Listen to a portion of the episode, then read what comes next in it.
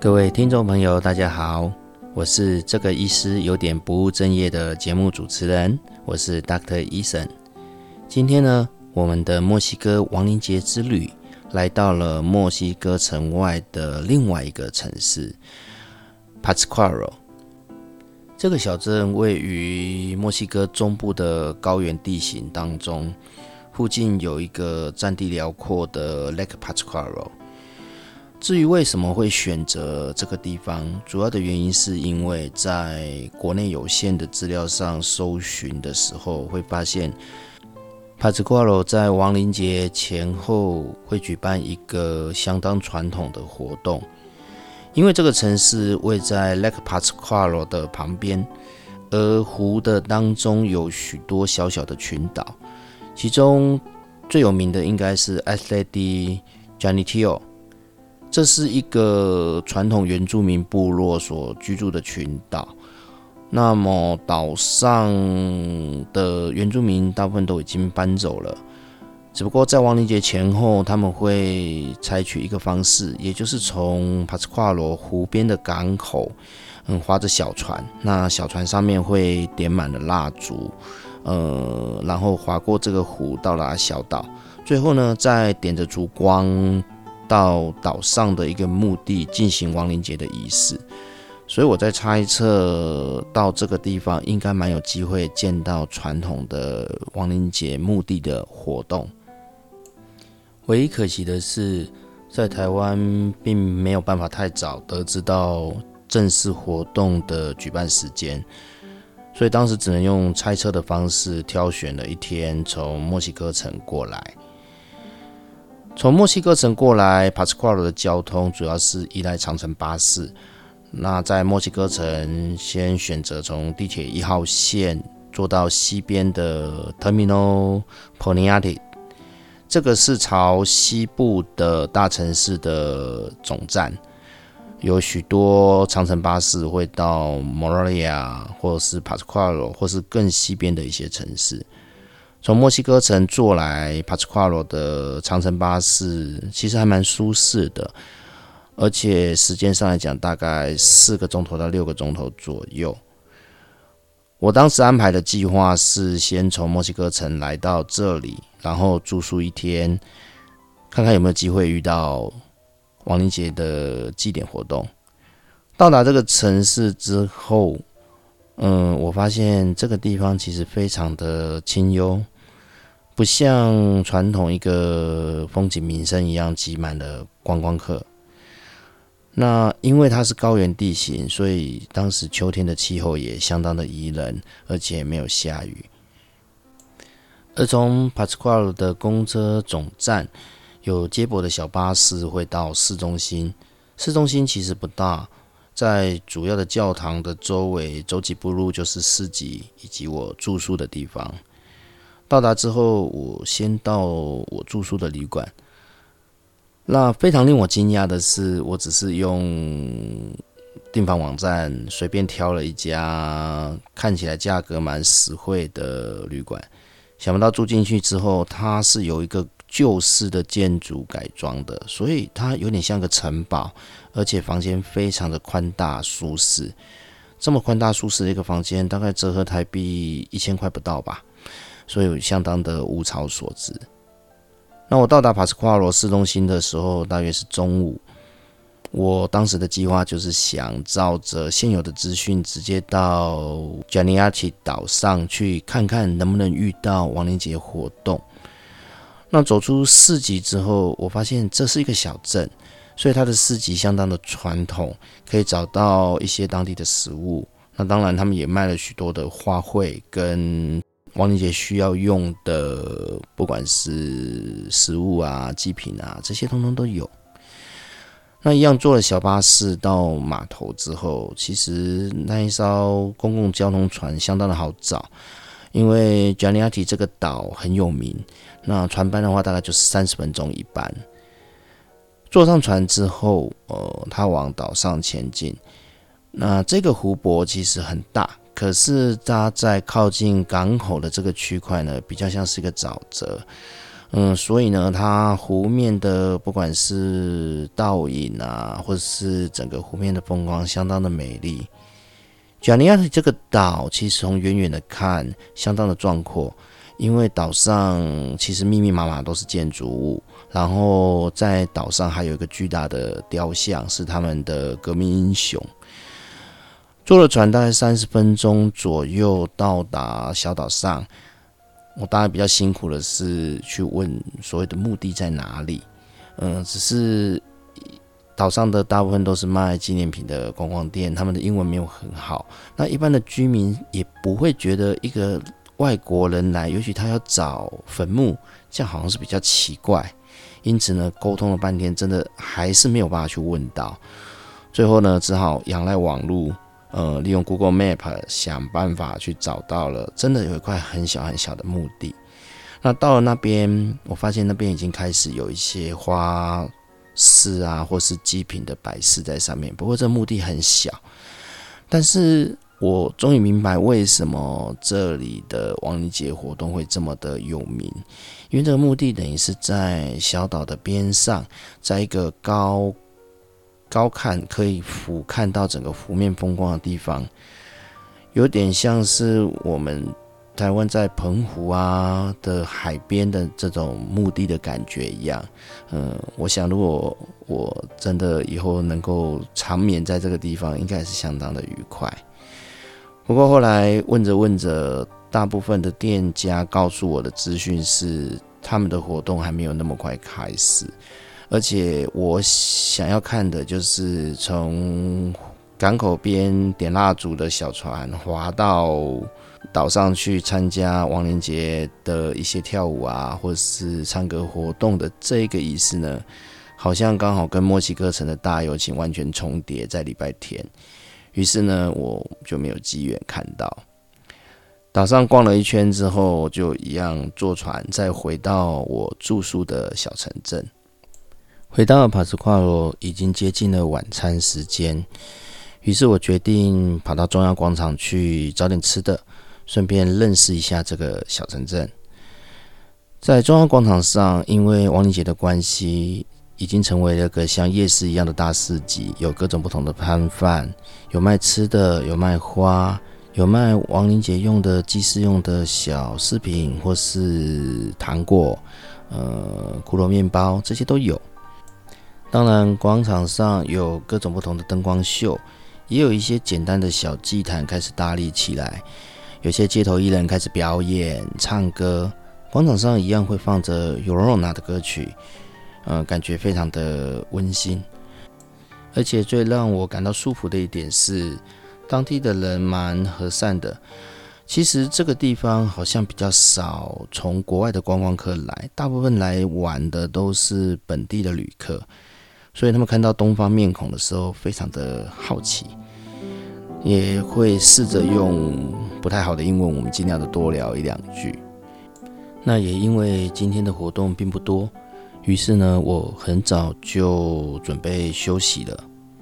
第二天，或许是因为时差的关系，我反而起了个大早，一早我就跑到市集去看看有什么新鲜的好玩的事情。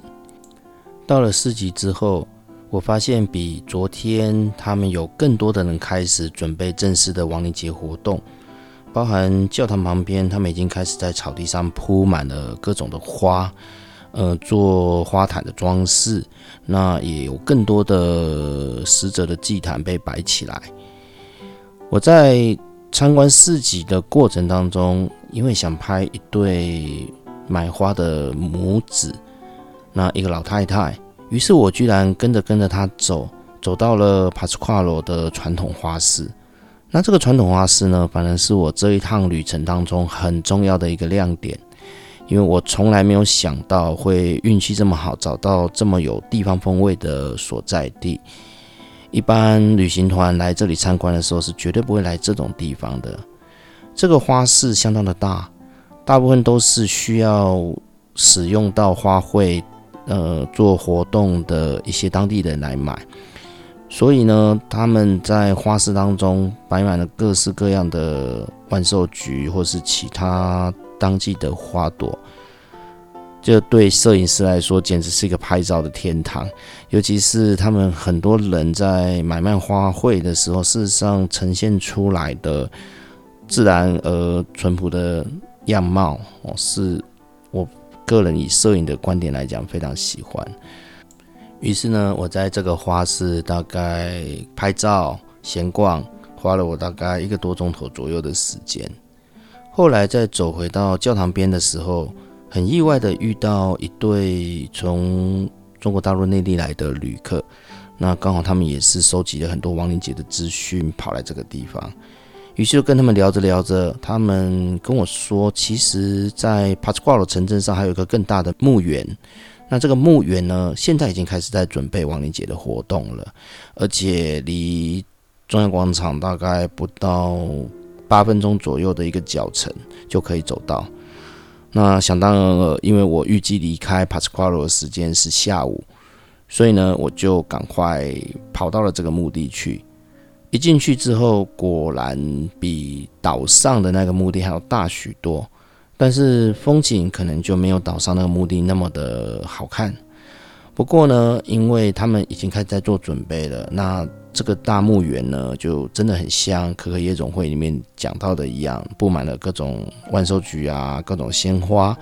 然后呢，他们当地的人也会群聚一堂，或是带着整个家族过来这里，然后祭拜王者，有时候唱唱歌或者聊天，真的很有当地的风味。而参观完了墓地跟花市之后，我也照原定计划离开了帕斯夸罗。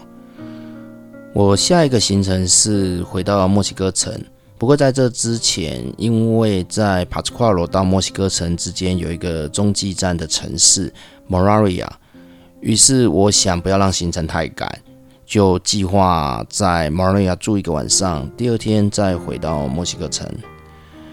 其实有很多人想要来参观帕斯夸罗活动的时候，会碍于交通的问题，譬如说在旺季的时候，或是亡灵节最主要节日的那三天，其实帕斯夸罗常常会订不到住宿的地方，所以有人会选择从墨西哥到马瑞亚住宿，然后在当天一个小时左右的行程到帕斯夸罗参观完之后再回马拉瑞亚。因此呢，摩尔亚它算是一个比较中大型的城市。我在从墨西哥城到帕斯夸尔的路上，事实上长途巴士也停过这个地方，只不过还没有进到城市里面去参观。下午呢，我又坐回长途巴士，这次只花了一个钟头左右，回到了摩尔亚的巴士总站。到的时候差不多已经傍晚，大概五点多了。从巴士总站呢，还要坐小巴士到 Maria 市中心，也就是我住宿的地方。有意思的是，其实我在坐这一趟小巴士的时候，我从 Google 上看到的行程大概是三十分钟。不过呢，标示的就是交通繁忙的红线。等到他往市中心走的时候，我才发现人越来越多，车越来越慢，越来越挤。后来我才惊讶的发现，实际上我住的地方就在 Moria 市中心广场附近而已。至于为什么车子那么多呢？事实上是当天晚上亡灵节活动已经开始了，所以呢，在距离大广场还有二十分钟左右的车程的地方，我毅然决然下了一个决定，我直接下车用走的，因为我发现这个情况下用走的，说不定比坐车快很多。后来发现这个决定是对的，因为在走去大广场的过程当中，呃，我可以看到整个活动的进行，也就是人潮一直朝大广场的方向进行。等到了走到大广场之后，才发现他们已经开始了夜间的活动，而 Moralia 夜间的亡灵节活动，比起我刚到墨西哥城看到的活动还要盛大。主要是他们在大广场会摆满鲜花跟各种祭坛，然后会点上烛火。那烛火的规模相当的庞大，配合旁边大教堂的灯光秀，嗯，还有各种不同街头艺人的表演。可能是因为它的占地比较集中，没有像墨西哥城的大广场那么的分散，导致可看性相当的好。再加上他们的人潮啊，比想象中还要多，可能是附近城镇的人都集中来到这边了，因此啊。我还没有来得及赶到我住宿的地方，就先赶快到大广场开始了拍照。呃，可以拍的东西也相当的多，尤其很多小朋友都打扮成骷髅的样子，样子也非常的可爱。那广场上有音乐，呃，各种表演也相当的好看。本来想要一直拍摄结束才到住宿的地方，后来实在是因为大背包太重了。中间有一段时间，我想休息，想说走到住的地方大概也只要五到六分钟吧。最后我还是带着自己的大行李，先去住宿的地方 check in。check in 好之后，因为知道活动可能还在进行，于是呢又冲回广场那边去拍照，一直到了深夜大概十一十二点左右吧，等所有的人潮都慢慢散去，才回到住宿的地方休息。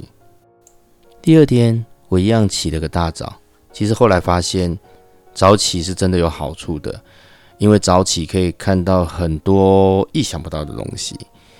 起了个大早之后呢，我就一路照原来的路线，慢慢的去参观摩拉利亚的一些旧的教堂建筑。后来我发现一件事情，我错估了摩拉利亚这个地方的可看性，因为他们的。教堂建筑的附近都会布置上很大的画，这些画呢是由万寿菊跟其他有颜色的花卉铺成的。那面积上来讲，呃，有的是几十公尺的大小，有的甚至大一点，会有半个广场这么大。还有另外一种作画方式是用米糠，不过米糠他们会先染色，呃，像是有点像沙子一样。的铺在地上的沙画，不过一样，他们这些沙画的面积相当的大，就几十公尺的也有，整个广场一半面积大小的也有，相当惊人的一种艺术作。于是我花了一个早上，把这个城市里面各个角落不同的教堂以及它的米糠画全部参观了一圈，最后回到了大广场。后来我才发现，大广场除了昨天点蜡烛的一些游行活动之外，它还有另外一个很大的区块，就是摆满了各式各样传统的祭坛。而会在这种公众场合被摆出来的祭坛，一般都是祭拜公众人物，像是政治人物啊，或是艺人。我觉得他们艺人的。祭坛非常有可看性，因为除了他自己本身生前的一些事迹，他特殊喜好的东西也会被摆在祭坛上面。那当然，各个祭坛它的样貌形态，通通都有一点点些些微的差异啊。这些些微差异其实也都是特色，所以在摄影上的角度上看，其实每个不同的祭坛都有它的可看性。莫拉利亚虽然占地辽阔。但市中心这个区块其实可以用双脚走得完的，反而它比墨西哥城好走一些，因为到处都是古迹，嗯，逛起来特别的舒适。而结束参观这个美丽的小山城之后，我又坐上了长城巴士，经过了四个小时左右的行程，回到了墨西哥城。回到墨西哥城的 Terminal Portales。这其实蛮熟悉的，然后呢，再坐一号地铁线回到同一个住宿的地方。只不过因为到了亡灵节的重要的五六日，所以我订的房间从原来的单人房变成了个私人的大通铺。不过还是足够可以好好的休息一个晚上，准备参加第二天星期六的大游行。到了第二天。因为前一个星期六大游行的前车之鉴，虽然知道开始的时间是下午三点，但是我大概十一点左右就已经先去找位置跟卡位。大游行的路线这次是相反，从 Chapati 公园往中央广场的地方走。这个时候我觉得可能比较好摄影的地点，大概在国家宫的前段。这个地方如果拍到游行的队伍，后面刚好是整个艺术宫巴洛克的造型，嗯，会比较漂亮。所以我打算在这里守株待兔。那我到这个地方才发现，跟我一样早起的摄影师非常的多。嗯，十一点多就蛮多人在那里候位。不过提早到的好处呢，就是可以站在第一排。但是缺点也是从十一点多开始，我就没有办法离开去吃饭，只好吃着身上带的一点点仅存的存粮。有趣的是，在我排的等的过程当中，刚好来了一位老太太，跟她聊天才发现她是从上海内地来的，蛮活泼的一个老人家。嗯，即使六十几岁的高龄，还是世界各地拍拍照。那他这次来墨西哥呢，主要也是想来拍大游行，所以他跟我说，他跟他其他的玩伴都分散了，因为其他的玩伴都只想吃好的、喝好的、买买东西。像他这样子，十一点多来排队，等到下午三点，其他人都不愿意。所以呢，我们就开心的聊了起来。那。当然，我也体谅他是老人家，把原来站的第一排的位置让给他。不过，没关系，我站在后面其实还是可以拍得到。刚好天空不作美，大概两点多左右开始下雨。那下雨一方面要保护自己的相机，二方面又大游行队伍又比较晚出发。于是呢，我跟这位老人家就在那边一直等，一直聊天。后来我才知道，原来他女婿也是台湾人。所以他对台湾的局势啊，采取比较开放的态度，这一点也是我跟他聊得很开心的一个原因。因为他比较不像一般传统大陆内地人，对我们有一点就是隔阂，而是相当能够体会到台湾的一些环境。就这样聊着聊着，到了三点多，好不容易雨小了一点，呃，听说大游行队伍开始，那我们才开始等到队伍来。呃，就进行拍照。不过拍照困难点在于很难抓时间差，因为每个表演者过来的时候，其实一群人当中，你一定会马上看到想拍的东西。那有时候他的表情不是面对你，你可能等下一秒的时候，他又面对别人了。有时候呢，他不在你前面停下来，而是在别人面前停下来。有时候刚好他停下好的角度呢，又是背对你。更有时候运气非常的不好。什么都条件都符合了，就偏偏你前面就挡了一个呃负责维持秩序的警察，让你整个画面都被破坏掉，这也是非常可惜的地方。大游行的过程大概一个多钟头吧，嗯，我也是拍的很开心。然后呢，有等到大游行的队伍结束之后，才跟这位老人家说再见，留了联络方式，然后就分道扬镳。之后呢，我就慢慢走回到广场上，希望能捕捉到一些漏网的镜头。不过，觉得经由了前一个晚上在 Moralia 的精彩经历之后，老觉得墨西哥城的广场表演虽然多，但是蛮分散的，呃，精彩度好像也没有像 Moralia 那么的高。不过呢，总数上而言，表演者的数量是 Moria 的两三倍，其实也蛮多东西可以看的。那在这整个过程当中，我拍照的题材最喜欢的还是那边的小孩子，因为小孩子把它扮成骷髅，说真的相当的可爱，尤其很多都是游客，然后会在广场上玩着一些像是气球、蜡烛。或是一些特殊造型的东西，小朋友在广场上的跑跑跳跳也相当的迷人，这也是我非常享受这个夜晚的原因之一。不过在墨西哥的倒数第二天，我算是运气不好，踩了个雷，也就是本来听说在 c h a r a t p e 公园有一场很大的声光秀，那我也找到了地点。就到了现场中才发现，他排队的队伍相当的长，等于是在公园的路口绕的弯弯曲曲排了大概五六公里的人龙吧。因为踩雷的第一个原因是我后来才看得出来，这个排队队伍将长达五六公里。事实上，在里面的时候，因为它是四处蜿蜒的，所以你根本不晓得到底队伍排多长。最可怕的是排到中间还开始下雨。不过我一个很糟糕的个性就是，一件事情做了就一定要把它做到完。于是就淋着雨在那边等，真的等，真的等，等到最后排队进去之后，它的声光秀是蛮好看的。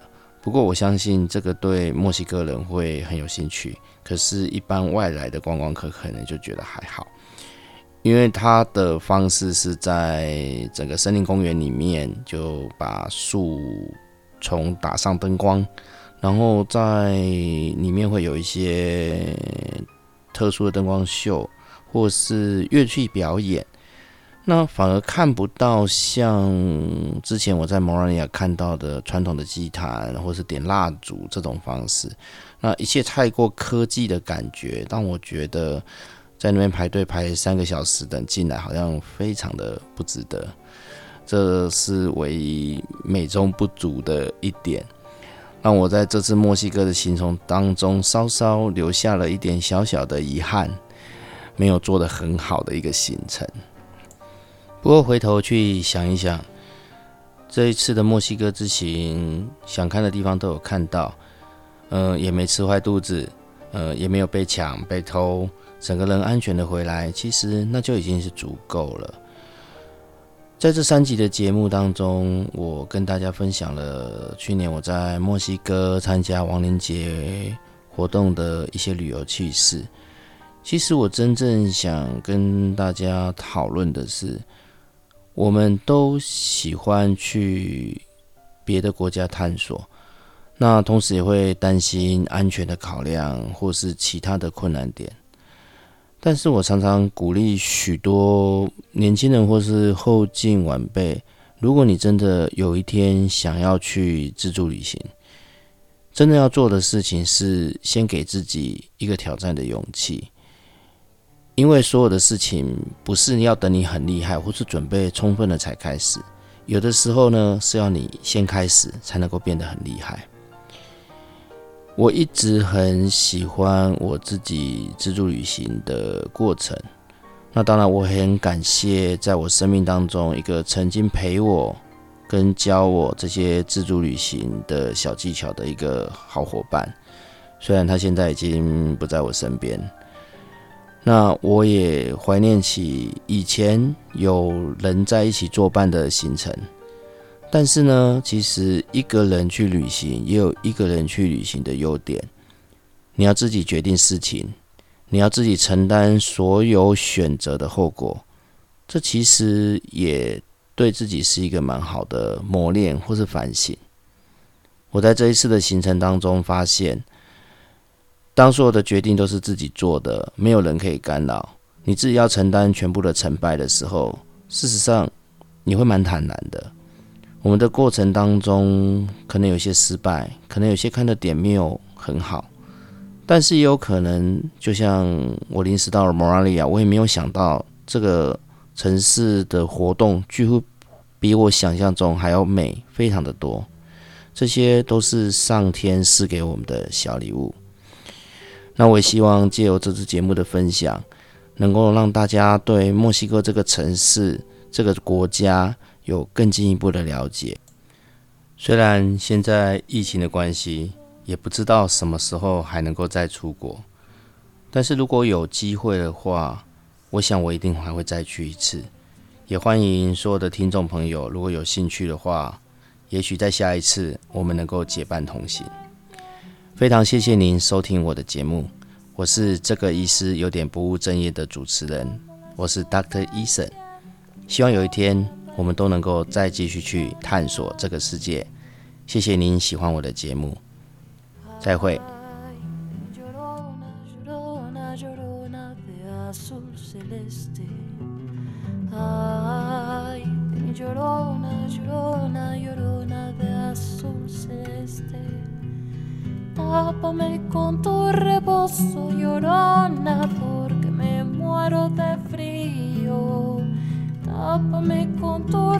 soy llorona porque me muero de frío.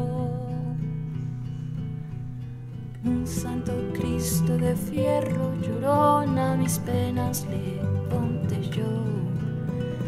A un santo Cristo de fierro llorona, mis penas le ponte yo. ¿Cuáles fueron mis penas?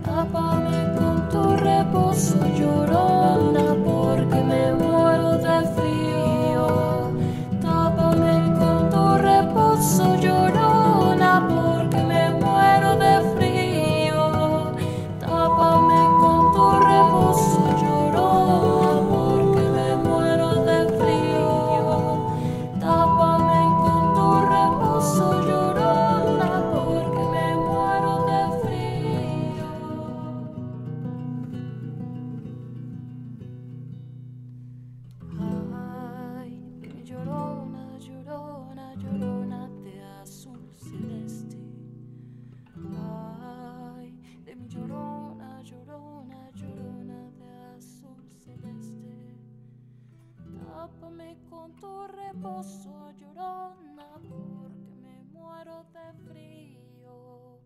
Tápame con tu reposo, llorona. Por